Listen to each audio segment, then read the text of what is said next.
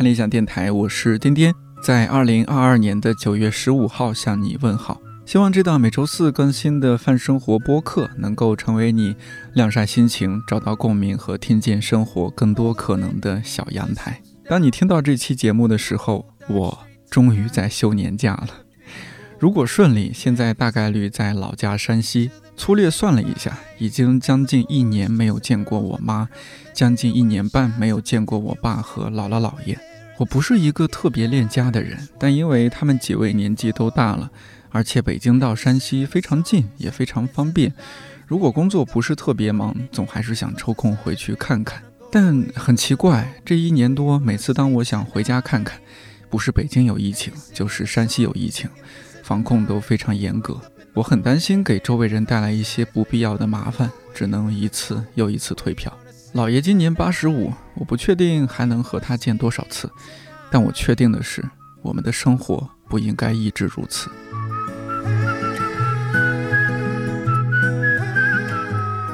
我相信今年到现在，很多人和我一样疲惫，不是身体，而更多是心理和精神上的疲惫，对当下的怀疑，对未来的担忧。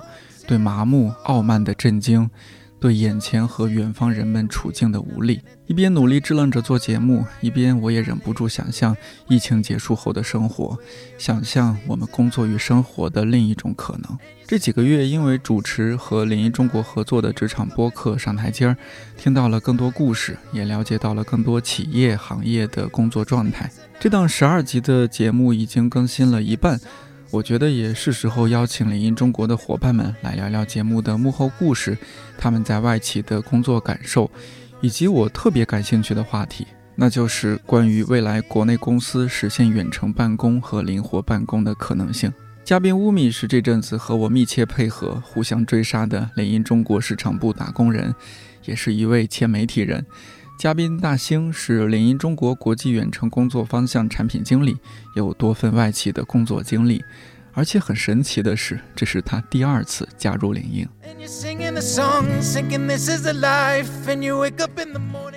我特别感动，就是我第一次见甲方做这么多工作，真的有有好好几期。喜欢人为制造一些自己的焦虑。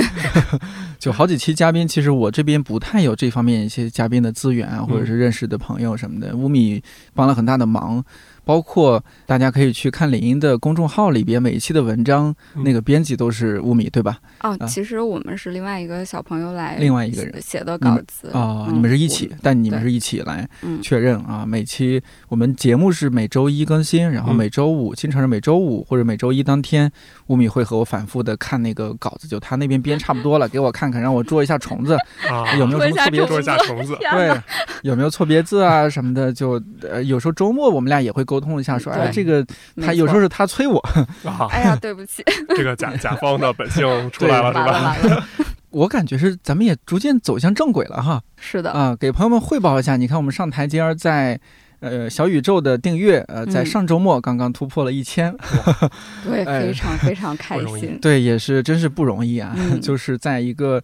我们确实这档节目不是说找了像其他很多节目找那种很多大咖那种公众领域的大咖，对，尤其也没有去做传台，对对对，也没有找播客领域非常呃被大家熟识的人，是是，嗯，我们希望录这期节目之后，知道这档节目的朋友更多。哎，我们有信心，可以，没问题，没问题，没问题的，后面越来越精彩。呃，说起来，大兴参与的这一期呢，是我是准备把它作为压轴，可以先。透露一下，就这一期呢是关于远程办公的，以这样的主题和选题作为我们这档节目的收尾，觉得特别好。对，因为就前面说的都推翻了。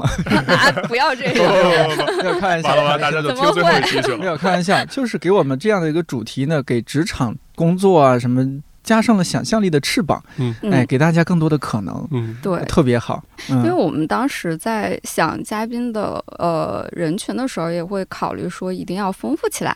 大家除了有多样的、丰富多彩的这个个人经历和职业的路径之外，他们也需要是来自不同的领域的。像我们有理工理工科出身的人，也有一些去做商业相关的人，当然也离不开一些文娱这些相关。的人，就是每个人不太一样，他们的经历也不太一样，就是希望给到大家一些参考吧，嗯，也会希望大家能有所共鸣。是嗯，还有针对前六期有些听友反馈说怎么这么多清华的，哎，我们后六期做了一些调整，有很多北大的，弥补上，弥补上补上。嗯，呃，我其实早期什么感受？我非常担心，你你都不知道，和老师录节目前面那一周，我每天都睡不好觉。天哪，对，就是我没录过你聊这这这些他的专业的一些嗯嘉宾，我就不知道该怎么聊。我对芯片的理解非常的粗浅，甚至没有任何理解，啊、就每天就看网上一些资料和视频，就想说，哎呀，这现场可能聊成啥样？呃也也觉得对嘉宾来说可能是一种挑战，就是他面对一个是观察员嘉宾，那其实 Chris 啊、是你嗯你们的同事，嗯他是呃 Chris 是领英中国的内容产品负责人，嗯然后呢，我又是一个文科生。Chris 虽然是学计算机的，可能还稍微好一些。就是人家嘉宾那么专业，老师是非常专业的芯片工程师，嗯在英特尔待过。那面对我们俩，又面对这个你也不知道是是怎么样的一一群听友，嗯，怎么样去介绍这些专业的东西？嗯，我也很很担心这期内容到时候会是什么样的呈现他。说着说着就变成技术博客了。对呀、对呀、然后到时候把我们俩都说懵了，听众嗯也说懵了，这个是吧？这我又数据焦虑，嗯数据焦虑也上来了，是吧？这期没人听怎么办？但好在确实就是乌敏真的找了一个很好的嘉宾，那那期老师聊得很好嗯，啊、也算是深入浅出，啊、有详有略。输出之后，我就觉得哦，哎呀，放心了。所以哦后面你再找一些其他的理工科嘉宾，其实我是整个这种大石头下来了，要从容很多。嗯，因为我们的就是这种非常专业领域的嘉宾，那他肯定也是多多少少做一些科普相关内容的人。比如说老师嗯他在 B 站的账号是老师谈心，呃，然后一直是非常热衷于分享。他来到这里自己分享自己的一些经历的时候，甚至直接交代给我们之后自己的规划是希望做自媒体，我也很嗯震惊。嗯嗯，当然，其实天天就是非常谦虚，因为当时我非常清楚的是，上来先聊了一个新闻，啊，哦，我又震撼到了，热点。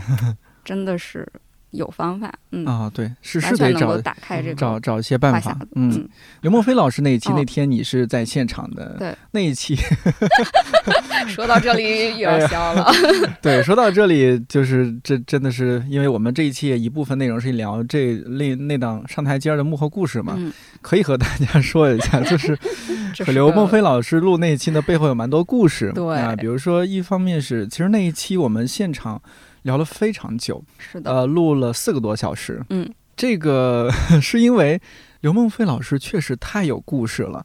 对，他是属于他的这种我们叫上台阶儿，他每一步上台阶儿，每一个从学校再到职场的路，嗯他都有非常多的故事可讲，非常非常嗯精彩、对，啊！虽然录过这么多几百期节目，见过嗯很多嘉宾，但我很少有这种被嘉宾震撼到说不出话来的感觉。是的，当时我在现场嘛，然后就是我们 Chris 跟点点在旁边就嗯哦嗯，就非常各种震嗯惊是吗？啊！天哪，太厉害了一定！要拿来听一听。对，然后呃，其实录在呃录录到就是大概晚上的时候吧，因为我和另外一个同事，我我们两个都在旁嗯边坐板凳嘛，当时已经嗯非常想上厕所，对，但是膀胱压力非常大。对，然后我就想这怎么办？怎么表达呢？我就站起来，然后暗示希望你们能看到，然后能够让我们出去先上个厕所。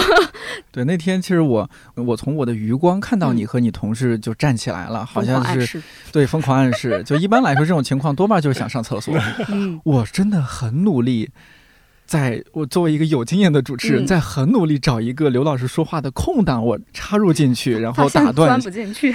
完没有全找不到。哇，我呢，因为之前也没和刘老师录过节目，只嗯。是之前他录我们别的节目，帮他就是现场调试设备小弟 那种，也出于对老师的尊敬，不太敢打断他。他聊得非常的顺流畅连嗯贯。哎呀，我就全程特别纠结，左边的余光在扫乌米和 你你你们同事，哎，这个看起来好像在尝试打开那个录音棚的门，我们这个门不太好打开。对，我们俩在那儿研究半天。右边呢又又必须得保持一定的专专注啊，得听刘老师讲话。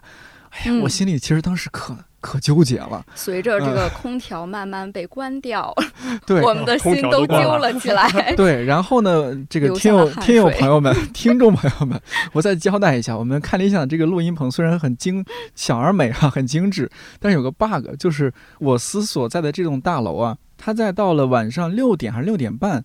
它就会停掉空调，就它是集体那种，你要中央空调还是啥，就停了。我们自己是没有单独的空调的。对我们是七点，是吧？大家都一样。对，所以到了那个点儿呢，那天录的比较晚，到后面那个录音棚越来越热。嗯啊，反正就是我看刘老师也冒汗，Chris 也冒汗，我其实也冒汗。我这冒汗是两方面的，一方面是热，另一方面是 着急，着急找一个空档，然后赶紧让你们去厕所。嗯啊，当然好不容易找到一个，但其实当时也录的也接近尾声了，应该是几乎是录了三个半小时又多了，那才终于找到一个空档啊。然后就乌米和同事去去上厕所，呃，放了放风，然后继续回来。你们就走了还是干嘛来着？就又聊了一会儿嘛。对，又又聊了一会儿，又录啊，这这这才才录完。嗯，就是其实听众听到的，我们当然是一期非常从容的啊，游刃有余的节目，但是背后这个故事还是蛮多的啊。所以那么长的长度，我后来剪起来也是就花了非常多的时间。但是其实那个过程也是我后来在社交媒体上也发，我说我这是跪着录完的，但但其实也是跪着剪完的。呃，你一边剪又一边再听一遍，就是哦这样一个一个嘉宾，嗯啊，因为我们整体嘉宾都是职场的，刘老师应该是唯一一位。在高校里边的啊，虽然说有在这种像老师和另外一位董老师，他是在中科院，但可能又不太一样。嗯，呃，像刘老师，我们的考虑就是他作为一种就是高校里面的这种职场的。嘉宾代表来聊一聊，他是怎么样从高校一步一步本科、研究生、博士，再到海外留学，再回来去任教啊什么，体现这样一种学校里面的职场，所以也很珍贵。嗯，刘老师也真是那天有点知无不言，言无不尽的意思。对，因为我们这个非常舒适的，就就会有这种舒舒适的场域在这儿，嗯，然后你就会打开自己，然后就会。不断的去说，就就是想说，而且停不下来，我也能理解。嗯，是对。哎，对了，其实吴敏，我一直想问你，呃，就是上台阶这档节目，它不是这个三人对谈嘛？啊，主持人是我，然后每期有特邀嘉宾，呃，然后呢有一个观察员嘉宾，这是我们早期看理想和林英两两家公司一起策划的时候想到的一个形式。那个观察员嘉宾的选取，你有什么标准吗？就是真的总体来说，我们。基本都是每次是第一次见面，但很惊艳，嗯，就大家表现非常不错。呃，就比我预期，比我预期要更好，我必须客观来说。哦，谢谢对我们这个同事们的认可，说明招聘团队的工作还是非常到位，对，非常到位。对，因为也不是说你们是文化传媒公司，呃，大家有一定的这这种上节目的经验，但是就是在我看来是被乌米抓过来，抓过来来当嘉宾，但是他们表现都好多人的，哎，都都还是哎，都还是不错。呃，虽然说有些时候我又觉得他们是不是太拘谨点儿了，就是有时候呃特邀嘉宾说特别多的时候，观察员嘉宾有点没有太多表达，但是这个不要紧，就是有时候如果特邀嘉宾他的那种表达欲是充分的，我觉得反而我我和观察员嘉宾就。心甘情愿的，好好做好一个绿叶陪衬。对，哎，对，没错，是这 个不呗？对，其其实我们标准只有一个，哦，只有一个重要的标准是一定要跟这期的特邀嘉宾能聊得了。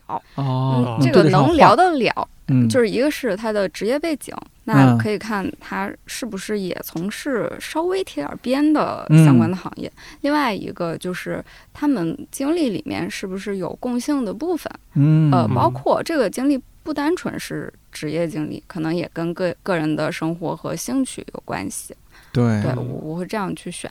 但我们最初的规划是。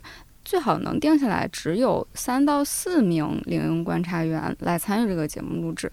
但是，哦，因为也是涉及到一些老板嘛，时间可能也不太好错开。再加上考虑到每一期的嘉宾他的身份，确实是需要能够跟他有一些共鸣，能够说说得上话，且专业度是可以能够再加一层解释，解释给听众们听的。那嗯，这个是选我们观察人员的一个对对标准。什么感觉啊？就是我录了，呃，我们上线了六期，但是我们嗯现在还有一些备份的素材，其实已经录了十期了嘛。给我的感觉，林英的朋友啊，真是我上次还和无数次吧，也不能说上次，次我好多次和吴米不限不吝惜我对领英朋友们的这种夸赞之词，尤其是大兴，啊，所以我们请到了 对，尤其是大兴，啊？呃，就是感觉每个人都很有自己特点，不是一个工具人的感觉。我承认，我之前节目里也说过，我承认对于像领英公司，我是有一些刻板印象，觉得大家应该就是啊，穿西装打领带呀、怎么很又来了？对精英范儿十足那种，呃，说话拿腔拿调，哦，有那有绝对种的。有一些那样的刻板印象。你这是被现在那职场剧对，荼我刚说。被网剧有有可能，也可能被嗯被网上的一些图片 那种哦，职场图片，就林可能给我这样一些感觉，但真的接触之后，每个人都好有意思，呃，很有自己特点。然后发现嗯大家都穿着长 T、穿着拖鞋就来了。呃，对对，很多让我震惊的点，包括有时候我们也闲聊天，聊到你们的一些工作内容啊、工作方式啊，嗯，什么，还有包括远程办公啊，什么什么的，就让我觉得哇，觉得和我的工作状态是两两个世界。嗯，你确定吗？你你觉得我跟你的工作状态是两个世界吗？你可能最近辛苦一些，你要辛苦一些。嗯，所以我也因为我没嗯在外企待过，嗯，呃，我也我也挺好奇，就我们今天可能后半部分会更多聊一些关于外企的一些部分啊。嗯呃，既然我们你你们两位都是和上台阶这档节目有一些关系，嗯我们之前呢私下聊天也相对没有那么多。呃，今天我也想留那么一点点时间，哎，我还挺好奇你们俩这个上台阶的历历历程的。嗯、刚刚乌米一直在说大兴是我们我们是，我得 Q 一下 大兴我对大兴我今天第一次见，我们俩嗯上次就是、呃你你介绍我们，然后就录咱们就上台阶儿最后一期节目嗯聊那个远程办公。嗯，大兴呢，我们是其实那一期是远程录制的因为那个嘉宾呢也只能他不在北京，我们也只能远程录制。我们那天录的非常开心，因为你那天说到你一方面你是之前的职业呃岗位你是 HR，对，不是现在的产品经理，对，这让我嗯太好奇了，我我就我嗯当时立马想到，哎，我司我们看理想的 HR 如果做产品经理哇塞，是什么状态啊？就觉得很神奇，这怎么能做一个实验？对吧？这不敢，这不敢。我们这小公司，你做这样的实验，这很容易出问题，嗯就让我很好奇嘛，就觉得，哎，嗯怎么可以实现这样的转身？那我是不是也可以转身一下？可以。嗯，还有就是大齐那天说到，你之前也在其他外企，嗯，呃，好像在爱彼迎，对对吧？待过，哎，这个让我很意外。然后再有一点是什么？大兴又说到说，他是离开领英，然后呢又回到领英又，回来了。嗯这个让我太有感触了。这不是说我离开看理想又回来啊，是我司有好几个同事就是这种离开了。嗯，嗯，哎，世界那么大，我想去看看啊！嗯看过了大千世界之后，还是看理想最好。说明我们公司都有这个文化包容。有三四个啊，三四个甚至四五个是哦这样的，真的咱们。也而咱们也咱们也有不少而而且是不同部门的，有嗯新媒体，有音频编辑。我这就觉得这种公司应该都是好公司吧，对啊，那肯定的。是吧？嗯你在外边跑一圈又回来，所以，呃，大兴，我我我，咱们就说说你你你在之前是你是毕业就直接去外企了？我毕业就比较早了，我毕业其实零八年就毕业了。哦就那会儿，其实外企在整个就因为我从小就在北京，所以其实在我也没有想过去其他地方就业，所以呢，外企在那个时候还是带着一个光环的，就在北京的就是就业市场上面。嗯，所以当时我就说嘛，其实很多公司其实还是会看你的第一学历，然后包括看你的专业，然后包括看你的是不是啊、研究生啊、本科啊、哪个学校毕业的，这些都会看。然后，所以当时其实我作为一个普通学校毕业生，等于那会儿也投过一些外企的工作，但是基本就是鸟无音信。然后，但是那会儿为了生存嘛，然后还是要就是不能老靠家里面养着嘛，然后所以还是说找了一个民企的工作。因为我其实是学心理学出身，然后那会儿其实我也有想过，哎，我要不要做一做就是跟心理学有点沾边儿，但有一些工业设计相关的东西。然后，但是其实，但是那个要求的专业知识其实非常多，所以后来就想啊，算了，还是心理学，然后还是先就业吧。然后所以就找了一个 HR 的工作。嗯对，然后那时候其实在一个民企，然后做 HR 做了两年多，然后后来就呃跳槽，然后跳到了一另外一个民企，然后干了一年多吧。再之后呢，其实是我算是一个朋友吧，因为以前就是在第一个民企的时候，其实算是一个 HR 的服务机构。后来呢，就是我一个外企的客户，然后那边就说，哎，你要不要来我们这儿试试？所以后来我就去了一个就是中国和德国的一个合资公司。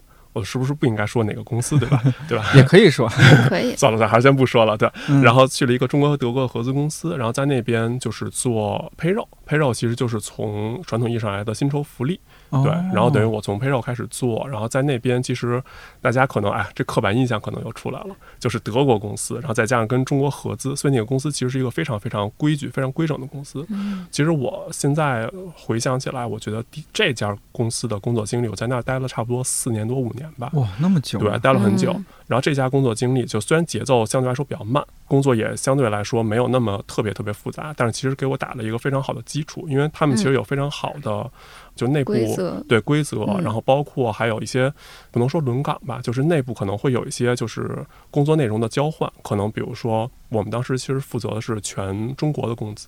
然后可能这个公司可能在中国大概有个五六十个分公司吧，所以我可能比如说我可能这一年我可能负责，比如说江浙沪一带的，嗯。我第二年我可能就比如说我就负责什么东东三省一带的，嗯，然后等于说每个地方其实都不太会嗯。就不太一样嘛，所以其实嗯。还是有一些学习，而且其实这样的话对整个自己的知识储备是一个非常好的储备。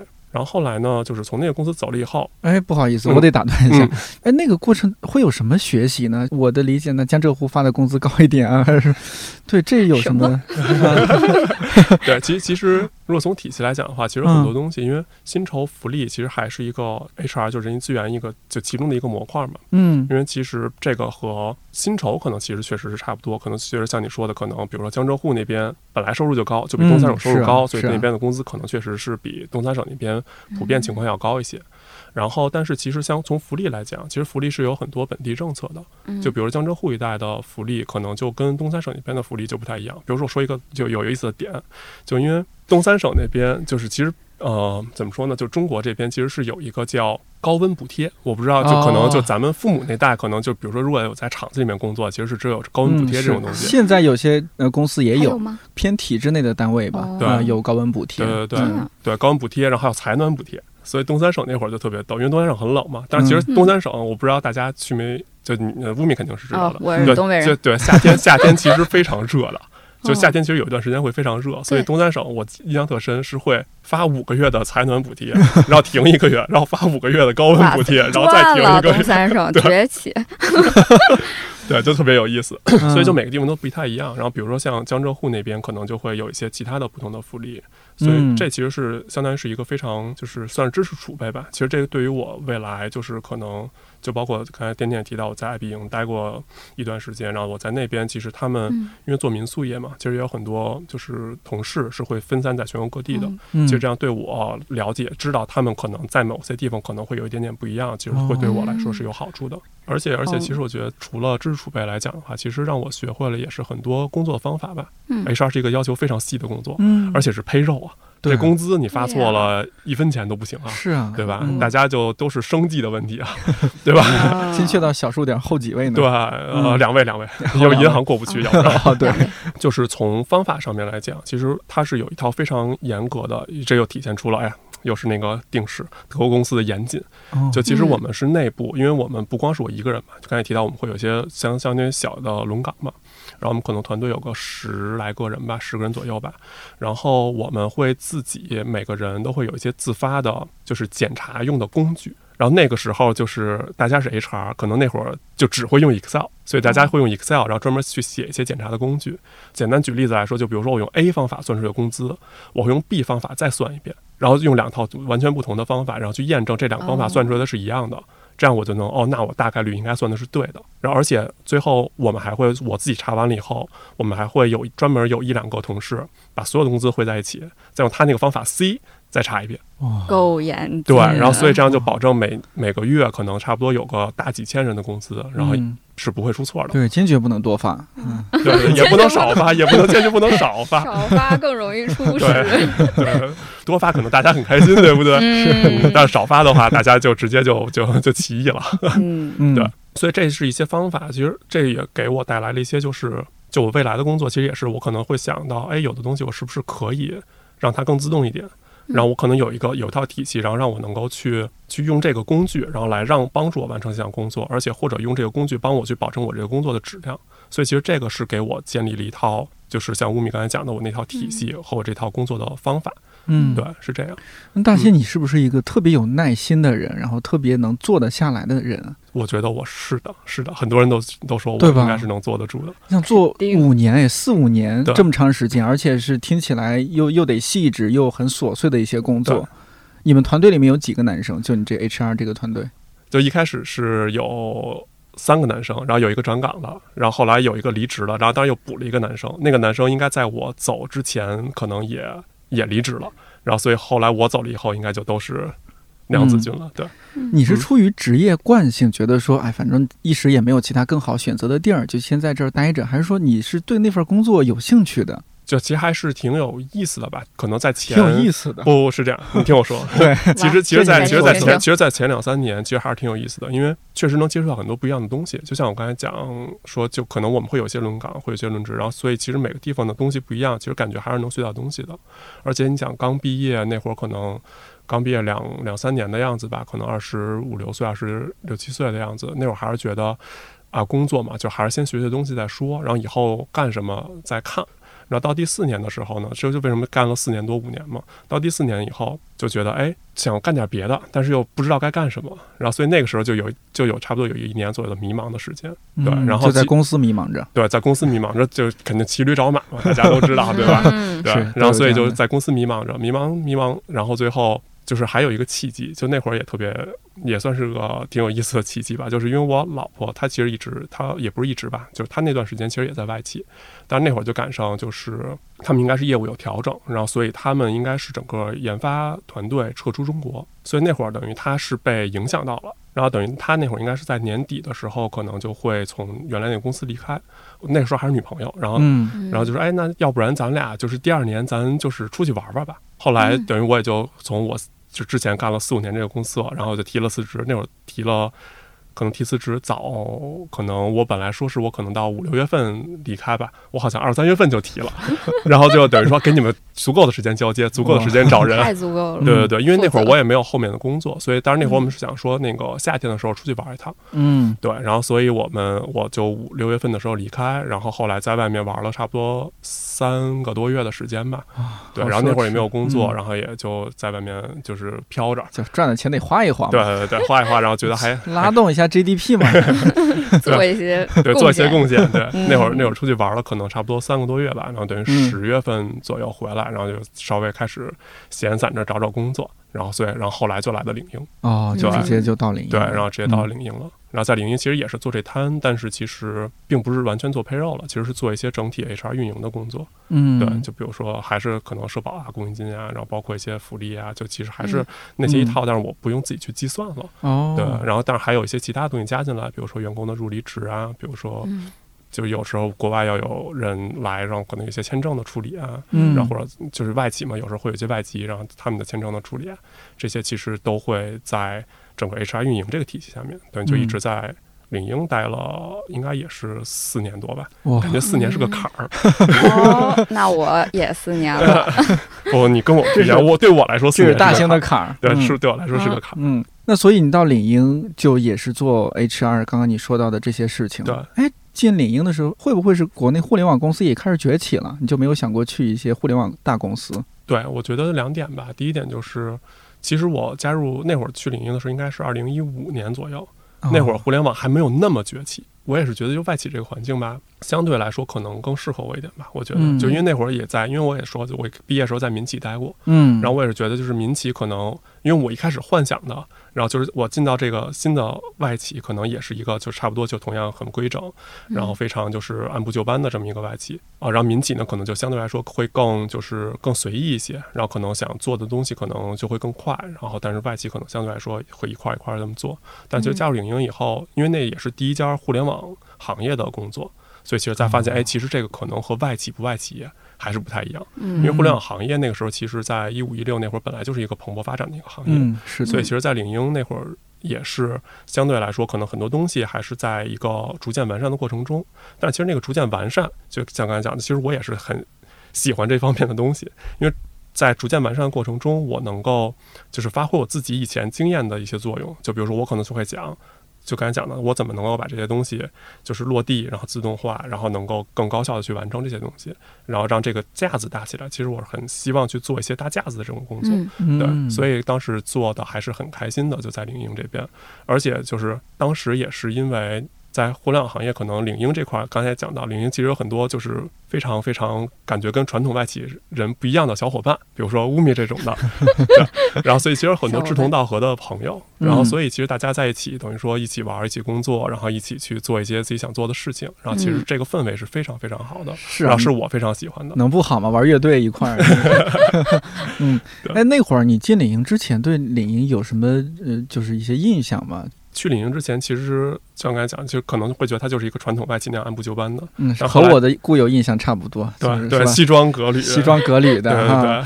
每个人都有英文名字，哦，是吧？对，然后然后到了以后，发现大家都穿着拖鞋、短裤，然后大背心儿，都是公司发的嗯 T 恤衫。那会儿还有同事开玩笑说：“哎呀，公司怎么就不能发短裤呢？那就不用买衣服了。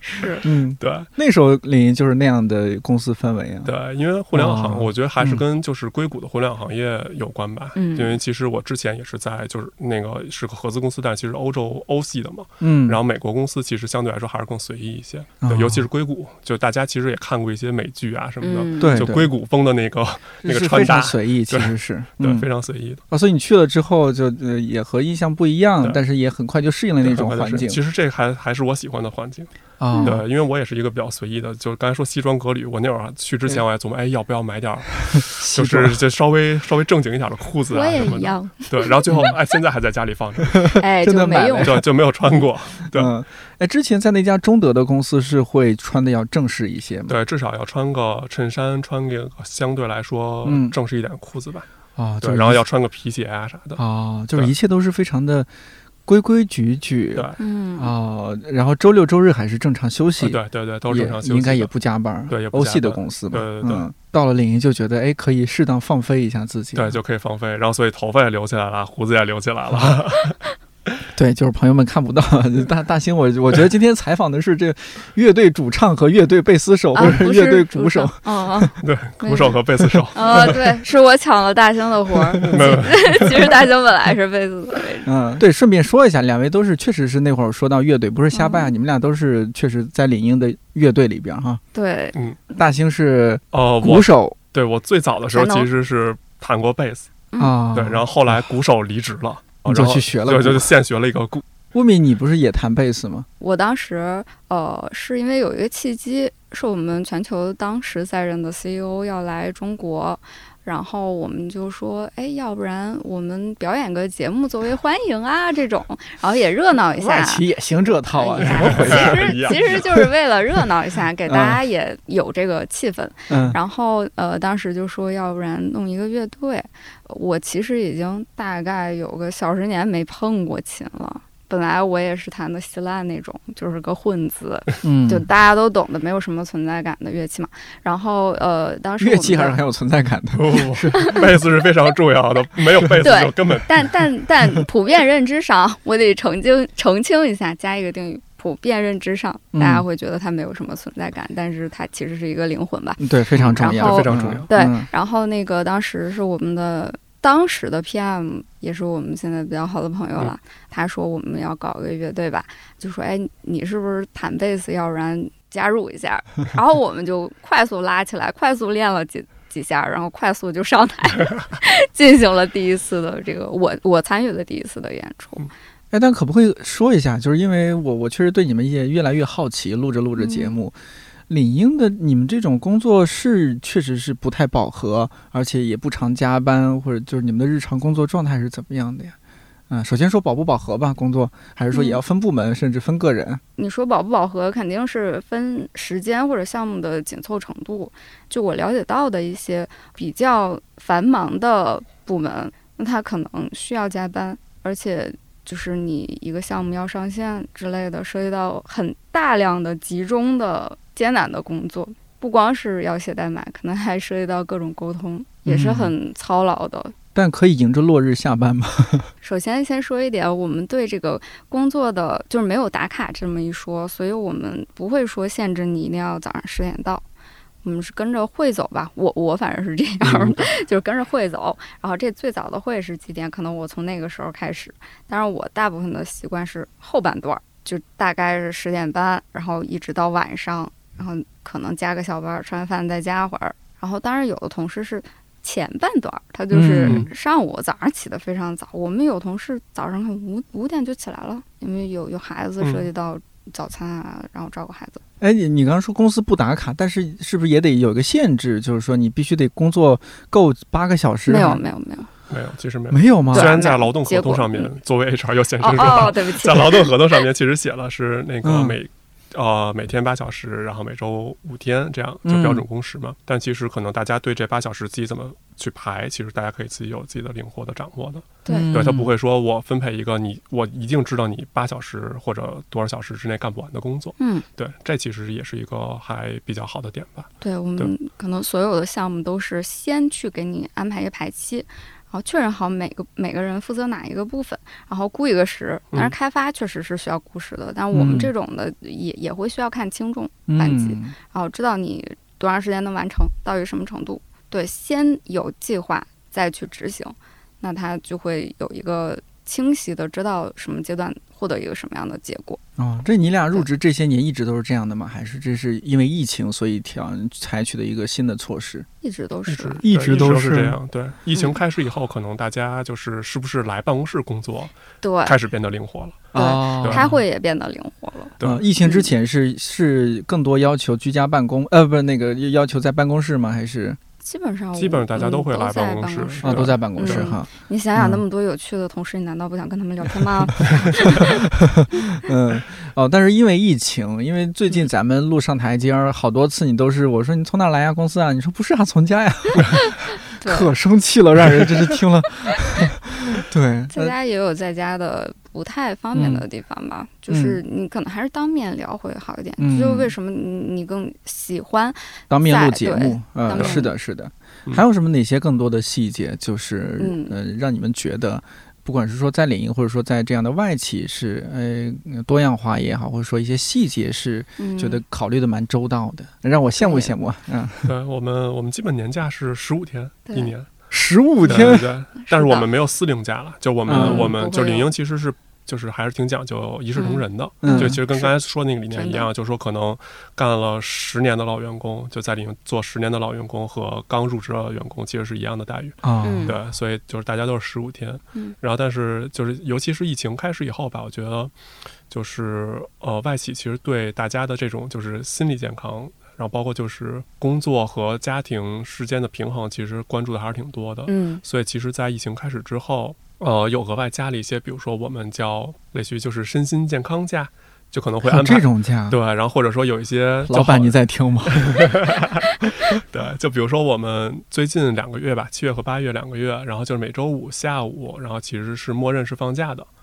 就当然，其实如果说呃大家有活没干完，其实大家还是会自觉去干活。其实刚才也说，就是 deadline 是最高生产力，是的，是的，所以大家其实还是会干活。但其实，比如说我有时候礼拜五下午要想问。谁什么事儿，我就会觉得特别不好意思，我就我觉得打扰到人家了，打扰到个人时间了。对，所以其实礼拜五下午等于说这两个月是每周只上四天半的班儿，嗯，然后还有是某几个月，具体哪几个月我不记得了，每个月的第一个周五，然后会放一个假，嗯，对，也是为了让大家就是及时的去调整自己，嗯，像哦，所以你们刚刚说的说这周五要休息，是因为它是九月份的第一个周五啊，对，是放假的，对，是的，嗯。而且其实可能那公司也会觉得，就是大家集体放假，其实是会对员工来说会更好。嗯，是因为比如说我安排大家可以随时灵活的去休假。嗯，但比如说今天我休假了，但是乌米没休。嗯，但他可能乌米想找我的时候就找不到，其实可能也会比较那什么，比较麻烦一些。对，大家一起休假会相对来说就是大家调和在一起，然后一起去休息，然后这样给大家更好的工作，就能让大家更好的安排工作吧。但是，嗯。其实你对于不同的工种、岗位，其实还是有一些分别的。比如说，那我我作为一个市场部打工人，那因为有一些 外部的对接，比如咱俩的对接，或者嗯。我去跟一个其他的合作方去对接，那这种情况下，我要考虑到对方的工作日是个什么样的情况，包括我们的第三方服务方，嗯那他可能哎有一活儿特别急，那你也要盯一下。那这个情况是特殊考虑的，嗯，嗯会很频繁吗？可能对你来哦，说比较频繁。也，也还好吗也还好了，还好。嗯，对，说起来，咱俩算是前同行哈，你是我的前同行啊，嗯所以你这是弃暗投明了，对吧？啊，怎么叫弃了？这大家都有光明的未来，哪行不是干？没有，你看，像就是做这文化传媒行业，你嗯你得更多关注一些，又是这些消息呀、新闻啊，是吧？嗯像你那会儿说的，你周末可能正在逛商场，突然有一个什么事件，你都在都得在商场做一篇推送啊，写一篇文章，对，这个很要命啊。但是在领英或者说在嗯外企，你就相对是不是更好一些，不至于有太多这样的情况？当时我的考虑也是，嗯啊，跟想养老，呃不 能不是不 不是哎，当时你怎么考虑啊？你对我，怎么考虑我跟？嗯大兴有点类似，就是嗯中间也有个 gap。哦当当时是我觉得，因为我这个人特别容易焦虑，嗯，你也知道哦，焦虑指数很高啊，所以去做了水光嫩肤，你知道对，这个是可以说的吧？没有，是不是不是是光子是吗？光子 不好意思但是我最近这这方面好了很多，啊，来转移到别的地方，啊，知识焦虑了又开始。对，然后呃，就是当时是觉得不行，这个环境让我非常紧绷，老做噩梦，老觉得自己要漏题。是啊，对不对？你非常懂。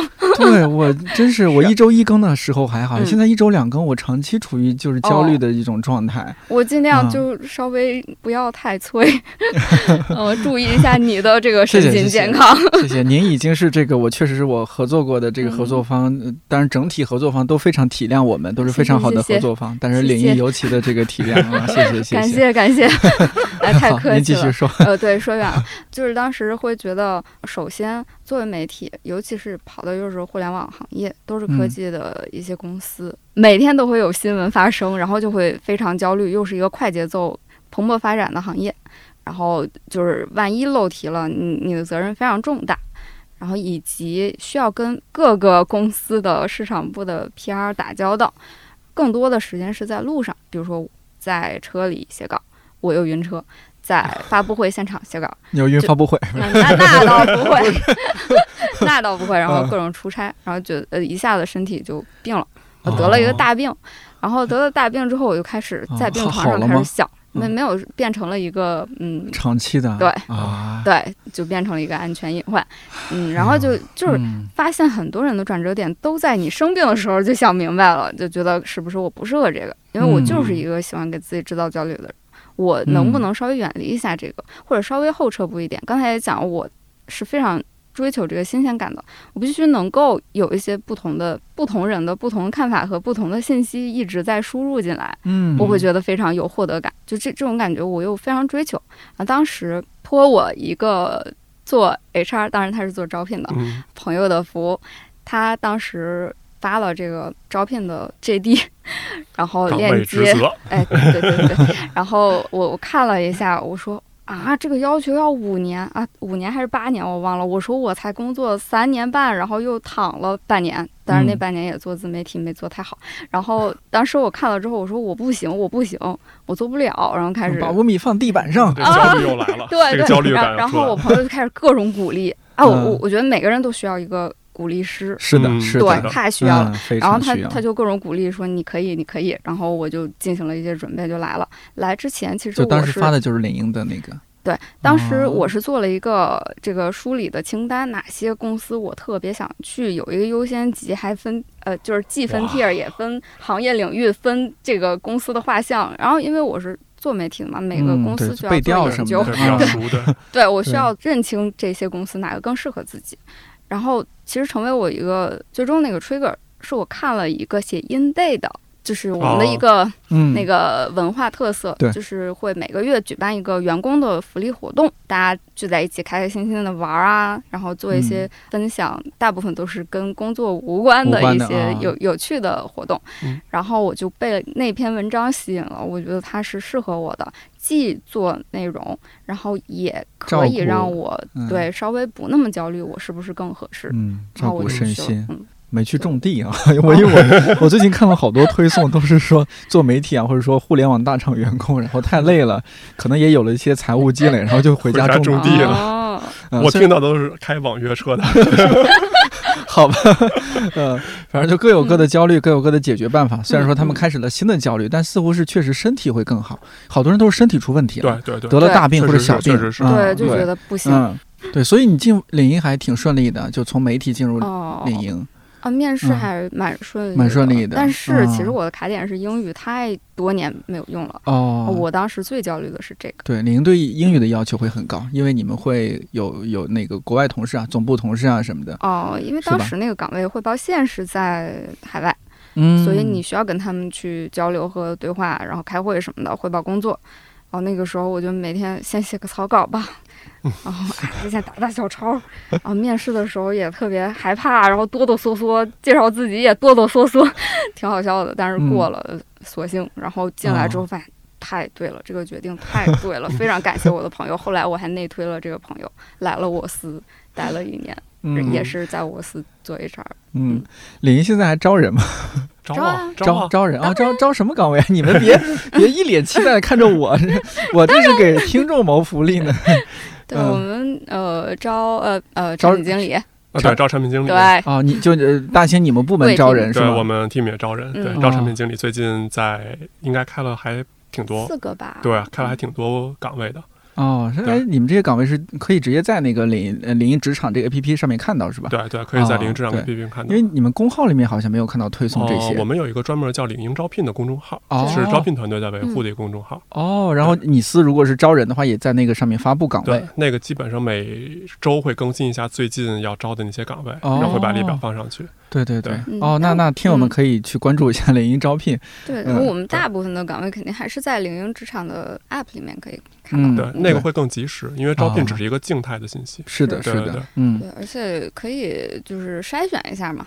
呃，刚刚就是说了领英的，你你们觉得还很让自己舒服的一些地方，然后可能嗯。时差这这个事情、呃、稍微有点不太方便，但总的来说，呃，你们会不会觉得啊？因为像今年，呃，其实我们上台阶儿那档节目也一直在聊，就是今年这个就业形势，反正嗯，历年最难的一年啊，嗯。非更难，很多人会选择体制内啊什么。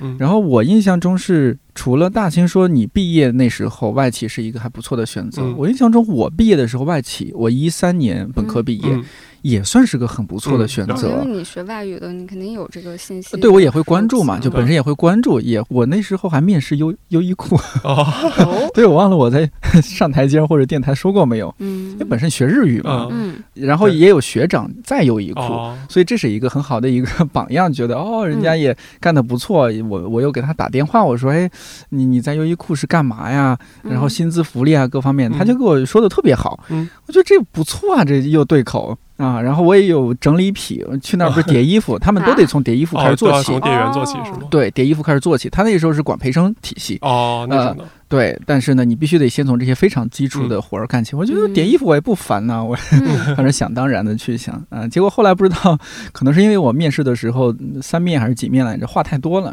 感觉是不是日企不太喜然后发欢，现我还是适合去做节目就是，就是不是日企不太喜欢这种话太多的这种应聘者，嗯。后来就没过。哦。嗯，那是我为数不多的，可能呃唯一的这种和外企的打交道的经历。对，自从那那那以后，我就和优衣库就有一些不解之缘，看到优衣库我就想进去逛，哦，非得进去买几件衣服解解气。解解解解气，难道不是贡献呃一些钱？只买打折的，哎，没错，说当远了。特惠。呃，你看那个时候外企还是不错的选择嘛，现在好像大家选择是更趋保守的。但我嗯听你们这么一说，又觉得外企好像也还是一个蛮好的选择。你们在嗯领英待着也还是蛮开心的。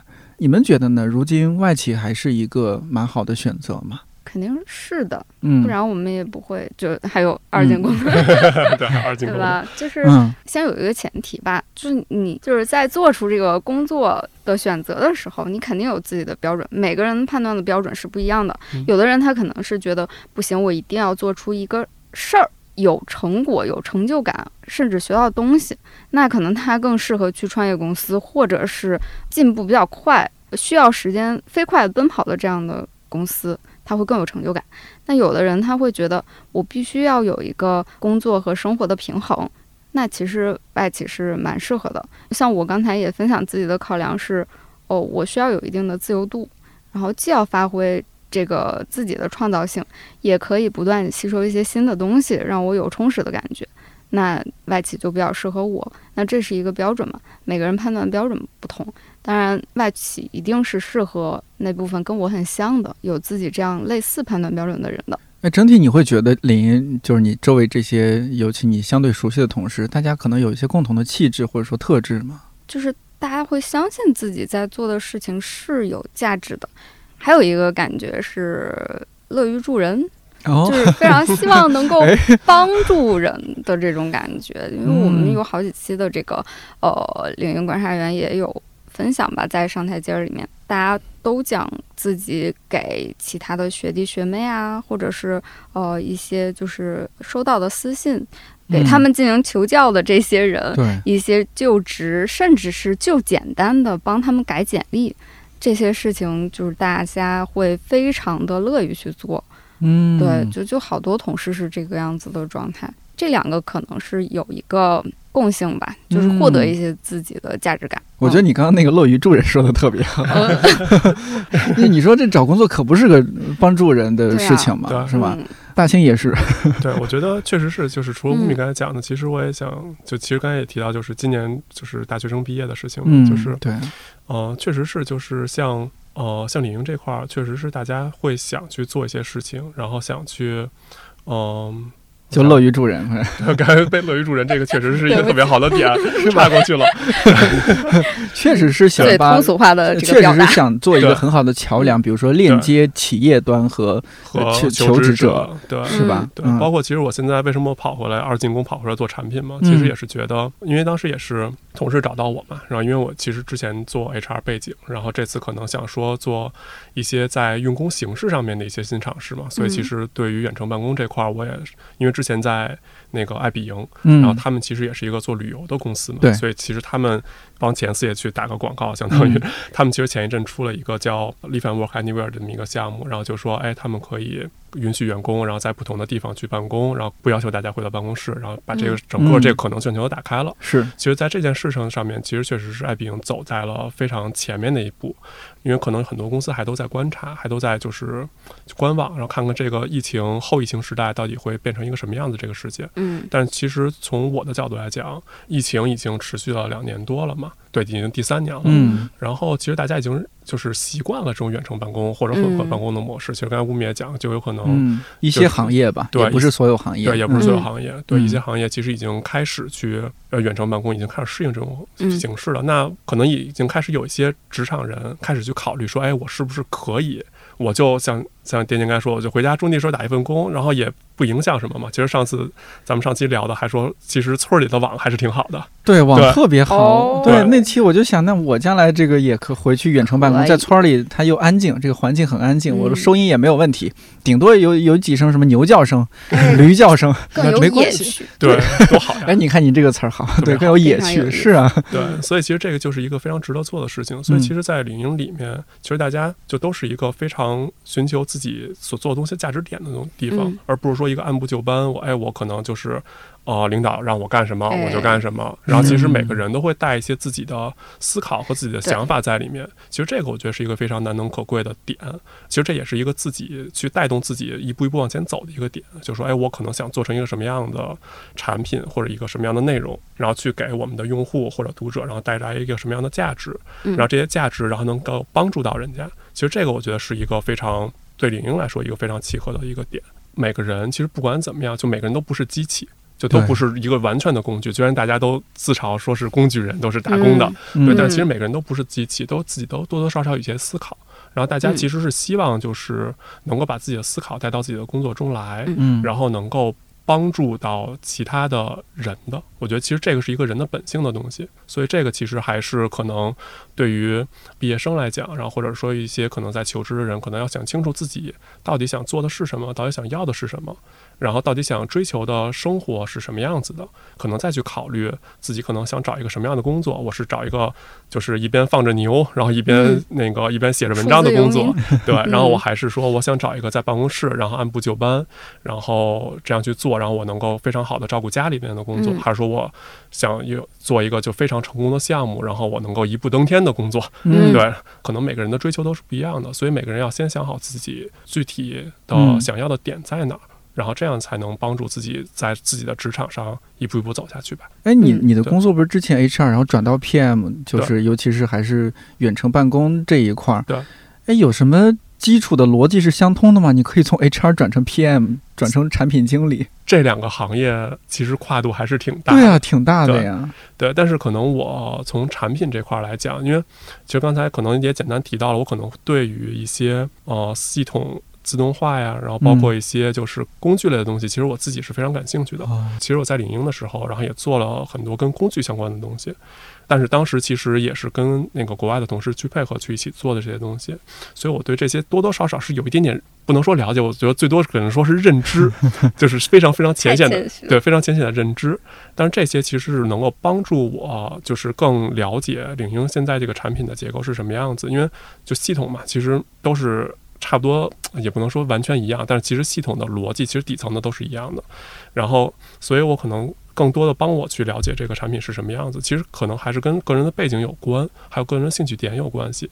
但是我觉得我 HR 的背景，可能这也是为什么老板来后来来问我的原因，问我要不要回来的原因。其实可能我在 HR 这个背景上，其实可能能够为就是远程办公这件事情，能够多多少少带来一些不一样的角度。因为呃远程办公其实在中国这个就是整个的就业形势上面，其实是一个挺新鲜的东西。嗯对，而且包括其实在国内可能疫情就是防控的还是比较好，所以其实咱们在二零年下半年的时候，其实很多公司都已经回公司上班了。嗯，然后不像就是在国外欧美公司，其实在去年可能陆陆续续有的办公室才开，对，然后所以其实大家可能并没有熟悉一个远程工作的状态，所以在国内可能还是大家保持着一个我来办公室上班，然后我就是上下班，然后平时还是在办公室跟同事开会这样一个状态。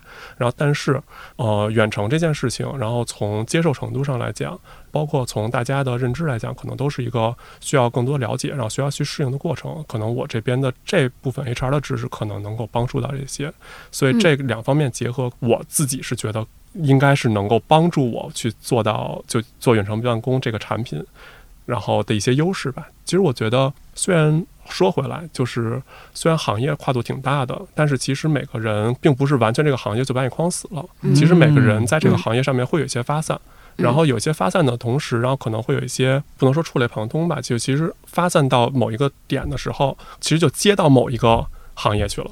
然后，当然这是这个行业，然后如果你想再深入了解的话，其实你还可以去了解。然后，但有的人可能到那儿就是浅尝辄止就，就停在那里了。嗯但是可能这次也是，因为其实我刚回来之前，我其实还是非常忐忑的，我就觉得，哎呦不行，这产品没做过，过来做砸了怎么办？但是后来我又就是自己就劝自己，然后就觉得，但是我这边的 HR 知识是大家不知道的，嗯，所以我觉得我至少我先学学，然后我而且有一些基础知识的了解，这样的话我能够帮助团队能够有一些新鲜的认识吧，这样其实才是帮我跨出转行的这一步的那个动力。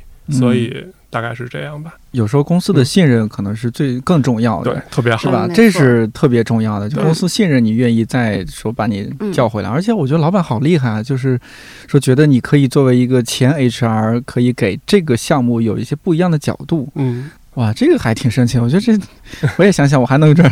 转，可以。可以啊其实我我们之前就是一进来的那一期，我记得很清楚，他有分享过一个点，就是你的知识储备、你的技能储备能不嗯能做到一个正向的迁移，就是你能一直用得上你的这个长处。你能够把它应用在，哪怕我转行了，它依然是我的一个优势和长处。对那这个就是很好的一个呈现和总结吧，也是嗯非常好的一个案例。大部分的人的职业规划和路径都是根据自己先是能做什么、擅长做什么开始的，尤其是当这个人他不太清楚自己喜欢什么，嗯，这也是为什么大家讲说一定要在建立自己的知识和技能图谱的前提基础的情况下，再去考虑自己该下一步往哪儿走。呃，我们我其实这几天啊，因为咱们录节目的前一个周末不是。感觉上好像是这个疫情有一些又又又反扑啊什么的，嗯所以那会儿大兴也说前疫情时代，我我说实话不认为现在是后疫情时代，这这这可能是中疫情时代，这都是哎呀，所以是不是趁着这个疫情啊什么，也是一个变化的时候？嗯大家好好想想嗯啊、那次和大兴还有另外那我们的特邀嘉宾录完了那期关于远程嗯办公的节目，我也在一直想这个事儿。有没有可能？你说，在因为这几年的事情啊，会不会越来越多？我们国内的一些公司就不只是外企啊，嗯国内的公司也越来越多的有一些，呃，工作上的调整，对员工身心的抚慰。抚慰，对 我们平就平时 同事，我们吃饭就觉得好疲惫啊。这个疲惫不是说我们不热爱工作，嗯。大家还是热爱工作的，嗯。我们也认可自己做的事情，嗯。但是你忍不住的疲惫，就像是取消了九九六，大家非常累，是因为你的活儿没少。然后另一方面，因为防疫啊、什么疫情啊，我们也不能很自如的去出去，非常放心的去旅行一下，嗯。放松放松自己。嗯。啊，就觉得、嗯老老是不得劲儿。嗯嗯。啊，你们觉得有没有这个可能？我们未来多少年之内啊，什么我们这些工作形态啊，都实现一个往大兴老师不是 不要叫老师，老师往大兴大兴的这个工作方向靠一靠，呃，更多远程工工作，或者说远程办公和这种就是来公司办公结合一下，灵活一些。其实，如果是互联网公司的一些工种啊，比如说，比如说这个程序员写代码，然后 UED，甚至是就是呃需要一些设计，呃，还有呃写稿子的这种的写手啊，这这些类型的工作的话，它是可以去做远程的，因为可能就是需要先定好你什么时间交付一个什么样的成果就 OK 了。那大部分的时间还是自己一个人去完成的这这部分工作。那这些岗位其实是有望看到这个，嗯现在因为因为已经出现很多了，就很多多数字游民。他可能从事的都都是我刚才说的这些类型的工作，嗯，他们先一步去实现这个。对，第二个，我觉得它需要两方面考虑，一个是我们有没有科普到你能不能适应远程工作、灵活办公，或者是这个数字游民嗯，呃，你能不能适应这个？然后另外一个方面，肯定跟雇主也有关系。我们所有的公司，各种类型的、不同行业的，他们能做呃能做到制度的执行到一个什么程度？是不是觉得这个从上面开始，他需要去制定一个相关的正确的制度，来让员工可以完成这个积极的配合？那这个也是一个关键点吧。嗯大兴可能会更有发言权一点。嗯，对，可能老板也一方面不了解、不太熟悉这个事儿，嗯另一方面可能也对，就是你远程办公更普及了，或者更灵活的办公吧，不一定非得远程办公，就灵活办公，对，也对这个大家的交付会产生一些怀疑，嗯对能不能按按时完成啊？你是不是在家老摸鱼啊？是的，呃，是不是嗯总是拖到最后才开始办公？所以这个明明可以做到九十分的任务，你完成之后只是七十分，虽然也完嗯成了。大兴呢？你你在这方面现在是我觉得我觉得吴敏刚才说的特别对 从业者，对从业者，哦 对所谓从业者嗯现身说法。对，其实这可能确实是一个可能需要从自上而下，就自上指的是从雇主方，嗯然后去引领的一个变革。因为其实第一就是工作模式的规则的制定肯定是雇主，比如说雇主要求可能朝九晚五晚六就这样，你必须得来，OK，那你就必须得来。然后，但是如果雇主说，哎，那你可以远程，那你就可以远程。对，但是雇主在制定这个规则之前，需要有一个思维模式的转变，就是说，哎，你我能够信任我的员工，然后嗯在一个远程的环境下，然后包括他其他合作的伙伴也是远程的环境下，他能够正常的交付，然后他应该完成的工作。对我觉得这其实是一个他需要把自己这根筋扳过来的一个事情。嗯因为呃，下一期节目呃不也不是下一期节目 对，然后那个节目也提到，就是其实人我我一直是相信人其实是有自发性的，嗯就是大家是有适应能力的，就是说，呃，我可能突然有一天，就比如说某一个时间点，然后我就突然不能在公司办公了。然后这样，我可能在远程的时候，我可能会去找各种各样不同的方式，为了保证我这个工作交付，然后能够各种各样不同的方式去和我交流的人去做配合，而不是说一个面对面的方式。这样的话，每个人都会有自己的这种他能够找到自己的办法。他如果想交付的话，话又说回来，其实这就带来了，就是第一就是老板要第一要信任员工，第二就是这些员工其实是需要有一个自主性的，就说我是觉得我这件事情我是需要去做的，然后需要呃保证质量，然后高就是高质量去完成，不管我在哪儿。所以其实这两方面相结合，其实会互相促进这整个就是远程办公这件事情的就是步伐。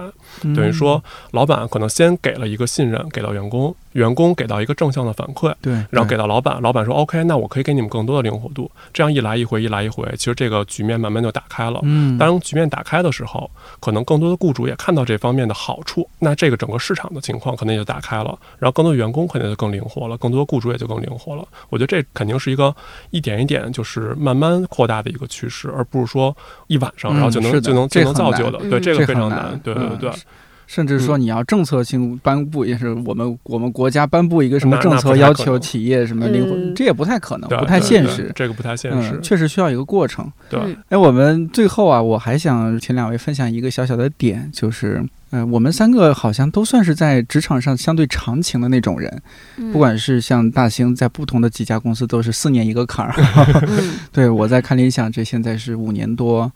然后你在领英是也有四年，嗯，差不多哈，对，嗯、有没有什么以不变应万变的这种在职场上啊原则或者说是标准是在那儿的，能够送给一些更年轻的职场人或者是准职场人？其实有想过这个问题。首先，我确实是一个焦虑的人设嘛，你这想的一一定 一定要给你的工作找一个快乐的理由。这个特别重要，因为大部分人会认为工作等于遭罪，对吧？就觉得会呃提到工作就会觉得啊好累。但你在工作里面收获了多少快乐，这个是由你自己决定的。你可以先给自己哪怕建建立一个心理预期，我在做我这部分工作的时候，有哪几个点会特别容易让我感到快乐的，你可以就时常记录下来，然后之后你再。去完成自己的工作的过程里面，你就专门找这几个点，专门找能够让你快乐的一些点，你会觉得幸福感很高。会不会有点自我麻痹啊？这种操作 好奇怪啊，好鸡汤。我我很认很认同，很认同。嗯，大兴呢？我觉得还是刚才讲的，就是哦有自知，我觉得是一个特别重要的点。就比如说我可能在。职场早期的时候，我可能就自己知道，我可能是一个相对来说，我可以很细，然后我可以踏下心来做一件事情，然后我可以踏下心来去自己琢磨这件事情的人，那我可能就说，哎，那我今后再去找工作的时候，我可能就会尽量去找这方面的工作，这样的话能够对我来说是一个，就是我我自己能够自洽。因为如果你要让我去做一个非常整天接触很多人的工作，就比如今天这种工作，我可能也能做，然后但是我可能会非常非常的就是焦虑。对吧？对我的我的那个就是我的快乐的点，其实就是我能踏踏实实坐下来，我能够想想这个东西该怎么做，然后能够把它做下去，然后可能想想这里面有没有什么坑，有没有什么点，然后能够让它做得更好。对我觉得人的自知是一个非常非常重要的，所以每个人可能还是先想清楚自己想做什么，然后哪些。呃，自己可以做，然后哪些自己做的时候是相对来说得心应手的，然后但是也不要把自己框死在这个范围内，可能多打开一些那个吴敏说的，就是多多有些知识储备，然后多去了解一些其他的东西，然后这样的话，没准儿到什么时候可能就会有一个其他的点，以其他机会，然后能够给你加进来，这样的话你可能能够做一些其他更有新鲜感的东西，而不是说可能像我之前就四年一个坎儿，可能就觉得哎，嗯，可能差不多了，然后可以换换别的东西了，但这种新鲜感和这种就是自知，其实是一个并不相悖的一个逻辑。我觉得这个是一个，想想给大家的建议吧。哎，好，嗯，我也分分享一一个我的感触，好像之前还没有说过这个点。嗯，就是确实像今年更多人的选择趋于保守。对，我的个人的求职经验和一些想法，我的体会是，越是这种时候，你的选择越不能保守，你反而是更要去勇敢的去找寻你。喜欢的东西，能够让你眼睛里有光的东西，嗯，有光的工作。尽管我呃录节目也好，或者说有时候和同事一起，可能也吐吐槽、抱怨一下，说哎呀，这一周两更好累啊啊，然后烦死了，我焦虑啊，不想看这么多信息啊，这么多新闻啊，看了这么多资料啊。嗯，但是我觉得一旦进入到那个工作的状态，我还是我觉得自己眼里还是有光的，我还是很喜欢的。嗯，录音也好，剪辑也好。我一想到我的工作能和这么多优秀的、有趣的，或者说各有特点的一些嘉宾坐在一起，听他们讲讲故事，这个事儿我觉得太棒了。美滋滋儿，对，美美滋滋儿的。我的那些负面情绪，很多时候我自己去想办法，我去把它克服掉。因为你不可能完全是一个快乐的状态，那那也不正常，这人疯了吧？对吧？emo 很正常，焦虑很正常。对对，但是因为他这个这份工作，这个职场上有让你的眼睛发光的东西，你愿意去想更多办法，办法总比困难多。所以呢，如果说你能够在这种好像日趋紧缩的环境下去找寻到，或者说努力去找寻自己喜欢的，让自己呃发眼里发光的事情的话，一定不会后悔的。啊，我过往好几次差一点犹豫去做了更保守决定，现在回过头来，那几个选择，如果我选择了，都会很惨，要更坚定一些。嗯，呃，尤其是年轻人，可能受家长的影响也会更大，可以在家长面前撒一些善意的谎言。呃，因为家长还是希望你好，但是这种好，他的这种善意可能会让你误入歧途，因为他认知中的职场和我们现在年轻人面临的职场已经甚至完全不一样了，嗯，不太能理解吧？是的，是的，嗯，就希望大家能更大胆一些，对，去听我们的上台阶儿，乐于助人，乐于助人，对，希望能够给到大家一些帮助。说实话，这不是一期特别严肃深入的节目，就当我休假期间水一期。不过，还是希望借助这期节目，有更多朋友可以在看理想、小宇宙或者其他音频平台订阅收听《上台阶儿》这档职场播客。另外，也欢迎在评论区说说你对远程办公、灵活办公怎么看。看理想电台，我是颠颠，祝你早安、午安、晚安。我们下周四再见。